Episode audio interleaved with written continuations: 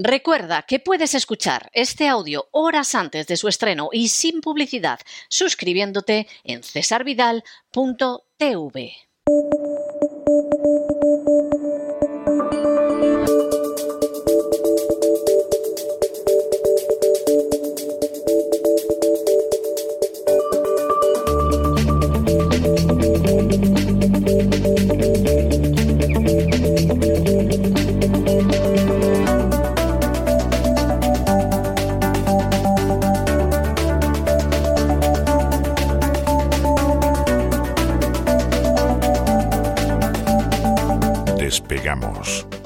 Lorenzo Ramírez.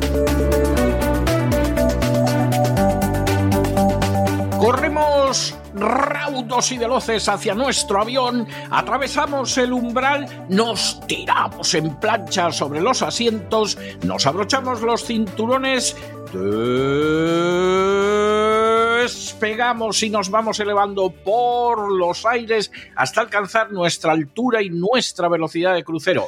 A mi lado, don Lorenzo Ramírez. Don Lorenzo, ¿qué lleva usted las orejas que parece un elefante? ¿De, de qué va a ir, de qué va a ir el gran reseteo de este fin de semana? De verdad, o sea, es que me ha recordado usted esos chistes de mal gusto de la infancia, donde decían, ¿qué es el viento? Y te decían, pues, las orejas de fulanito en movimiento, ¿no? Generalmente, fulanito era un compañero de clase con unas orejas, en fin, un poco más desarrolladas que las de los demás niños. Y, y esto de que esté usted jugando con eso, ya me explicará, vamos a hablar de elefantes o, o del viento, ¿de qué va a hablar usted en el gran reseteo este fin de semana? Muy buenas noches, don César. Eh, vamos a hablar pues seguramente las orejas más famosas del mundo, hay que decirlo. Eh, vengo aquí vestido ataviado con ellas. eh, parezco un 600 con las puertas abiertas, que era otra de las expresiones que se utilizaba en nuestra juventud para referirse. Ya supongo que todo el mundo se habrá dado cuenta de que estamos hablando de Carlos III, del rey Carlos, a rey muerto, rey puesto, en este caso a reina muerta, rey puesto.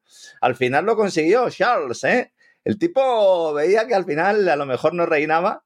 Y, ha, habido, sí, sí. ha habido antecedentes. El hijo de la Sí. reina Victoria también al pobre le pasó lo mismo y veía que se le pasaban los años, la madre se aferraba al trono y, y que no iba a reinar, que se moría antes, que, llegaban antes otros hijos. Y, Y Camila, Camila consorte, ¿eh? que eso quizás es. y es- Camila consorte, sí, sí, que la Claro. sigue, la consigue. Desde luego empeño le han puesto, le han puesto los dos. eh, desde- decía el diario El País hoy en un eh, infecto artículo, decía, Carlos III trata con su coronación de reafirmar el papel central de la monarquía en el Reino Unido del siglo XXI. Y nosotros lo que vamos a contar mañana como lo que va a hacer esta monarquía es impulsar un poquito más ese neofeudalismo tecnocrático, esa monarquía británica al servicio de la agenda globalista. Ese Reino Unido que se ha mantenido pues en un segundo plano en las últimas décadas, yo creo que utilizando en buena medida la infraestructura de Estados Unidos, vamos a hablar un poco mañana de, de eso, vamos a hablar de, también de la Casa Real eh, Británica, eh, Casa Real Británica con origen alemán, eh, a lo mejor hay alguno que no lo sepa, pero lo del Windsor es relativamente reciente, lo vamos a, a comentar y lo vamos a analizar, hablaremos de ese Royal Institute of Foreign Affairs, importante organismo globalista, importante organismo también conocido como Chatham House, eh, que depende pues fundamentalmente... En realidad algunos dicen que el Consejo de Relaciones Exteriores de Estados Unidos depende directamente de ese Royal Institute. Daniel Sturgeon es uno de los que mm, los ha estudiado, ha estudiado este organismo, vamos a hablar de él. Vamos a hablar de la relación del príncipe Carlos con ese gran reseteo, con ese Great Reset, con ese proyecto eh, con el que se ha bautizado, ¿no? Lo que es la versión moderna de la agenda globalista que también da a nuestro programa el título. Nos sirvió en su momento para iniciar eh, pues ese programa que hacemos todos los sábados en cesarvidal.tv en el cual pues intentamos analizar las cuestiones que sobrevuelan la geopolítica internacional, todo desde la óptica de esta agenda que se puso en marcha ya hace mucho tiempo, que en los años 70 del pasado siglo pues se creó una serie de organizaciones, de organismos que luego posteriormente en los 90 se impulsaron. Ahí estaba el entonces príncipe de Gales, eh, hoy rey ya finalmente, como estamos diciendo, padre de ese gran reseteo verde, sobre todo él está mucho con el tema del cambio climático, pero también con el transhumanismo, también en defensor de la edición genética, eh, aunque mucha gente lo desconozca. Vamos a hablar del papel del globalismo Hace, en la casa. hace ¿Sí? 50 años, eh, una de las razones que se alegaba para decir que era una persona excelente era que hablaba las plantas. Sí, ¿eh? O sea, mientras regaba, pues él hablaba Hmm. con los geranios o lo que tuviera, etcétera. Pues es lo que hemos acabado.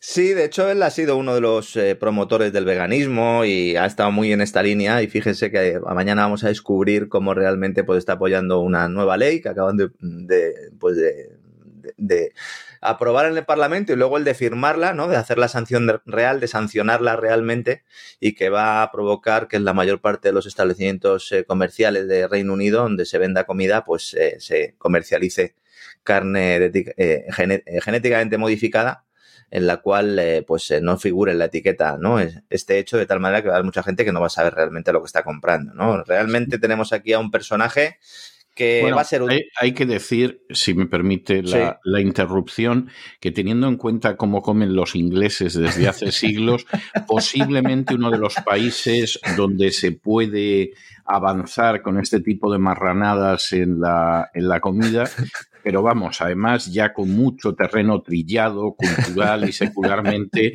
es Inglaterra. Usted sabe que yo sostengo la tesis de que Inglaterra no es invadida desde hace siglos porque no hay ejército de ocupación que pueda soportar la dieta inglesa. Cuando comer es un trámite pasa lo que pasa al final. Eh, y en Reino Unido ocurre un poco eso, ¿no? No hay nadie que haya ido por allí, que haya estado en una casa británica. Si vas a un hotel, eh, pues a lo mejor te puedes medio escapar. Y no siempre, pero si vas a una casa británica pura y dura, pues ya sabes que no te escapas de esos sándwiches de tréboles y de esas infectas pseudo ensaladas, ¿no? Que se preparan con todo tipo de, alimentos. Es, algo, es algo verdaderamente terrible. Yo estoy convencido. Napoleón pensó en invadirlo y al final debió de decir ni hablar, ni hablar. O sea, eh, vamos, ¿dónde vas a comparar tú la cuisine francesa con, con la bazofia que comen los ingleses? E incluso Hitler, fíjese, con ser vegetariano y con tomar la cerveza 00, yo creo que al final dijo, esto no va a haber quien lo aguante.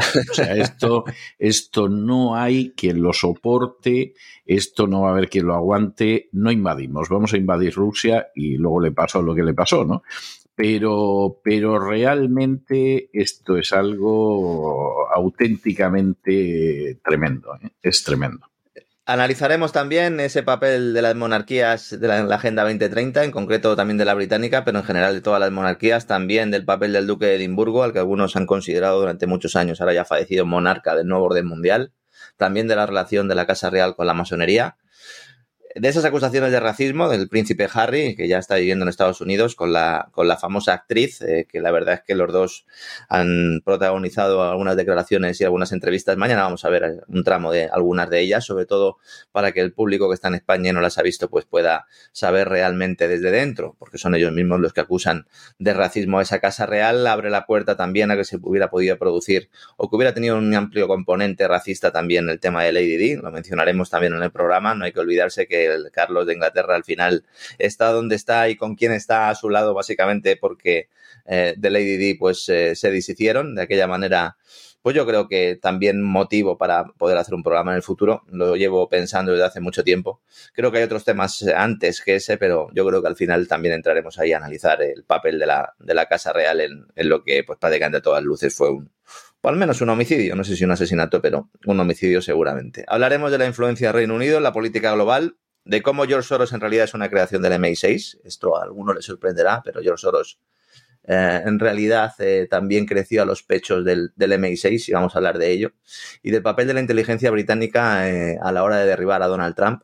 Ellos fueron los que empezaron a informar o a pseudoinformar o al malmeter con todo el tema de la colusión rusa.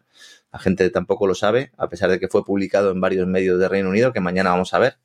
Y hablaremos también de los maletines de Qatar, que parece que le gusta recibir a este hombre, eh, a veces es un maletín, otra vez es una bolsa directamente de la compra llena de millones de libras. Dice que luego lo da causas de beneficencia y tal. Bueno, pues hay que creérselo, ¿no? Porque si no lo hubieran pillado con el carrito del helado, eh, pues eh, recibiendo ese dinero del jeque catarí que te vi, pues a lo mejor muchos no lo habíamos, no lo habían descubierto. Así que nada, un programa que yo creo que va a ser interesante, mientras todos estén con la coronación, con la prensa rosa, de si lleva unos zapatos una determinada señora o si lleva un abrigo otro, nosotros vamos a entrar en lo mollar, vamos a entrar en el fondo de las cosas y vamos a analizar hasta qué punto pues eh, el papel de este rey en la agenda globalista pues puede tener un cierto predicamento. Yo creo que sí y mañana pues lo expondremos. Bueno, está, está muy bien y lo mismo, lo mismo en el programa de mañana tenemos que recordar ese dicho tan popular en Oriente Medio de que si por la mañana dos amigos se pelean es porque la noche antes los visitó un inglés. O sea, a cada uno de ellos y por separado, claro. O sea, es, así, es así. No sé si Bolaños se va a colar, si intentará colarse en la ceremonia. Yo creo que a Bolaños no lo han invitado. Es posible que, se presente allí, que intente colarse. Lo corren a palos. O sea, Bolaños intenta aparecer por allí. Lo coge un Bobby y le pone el sombrero. Sí, sí, la cortesía eh, firme, además de la señora que le paró los pies a Bolaños y eh, eso allí. la voy a contratar yo eh, para cuando mis hijos se me revelen a esa, a esa mujer, para quitarse el sombrero, sí. Imponía, imponía, sí. No, Bolaños, Bolaños directamente lo muelen a palos y se acabó. O sea, además es poquita cosa y todo esto. Rijosillo, he visto las imágenes esas en que pasa Ayuso y en vez de mirarle a la nuca, eh, mira bastante más abajo. O sea, de esto que dices, anda, ¿qué, ¿qué pasa en el grupo socialista de verdad? Que es que es que dais siempre el cante. Por y el generoso balcón, por otra parte. Sí, eh, mm, Bolaños parecía Ábalos. Fíjese que yo vi la imagen y mm. dije, anda, Ábalos, resucitado. Pero no, no, era Bolaños. Mm. Bueno, nos lo vamos a pasar muy bien en este gran reseteo hablando de Carlos III de Inglaterra. De Inglaterra. Lo subrayo y, en fin, un abrazo muy fuerte y hasta mañana. Un fuerte abrazo, hasta mañana, don César.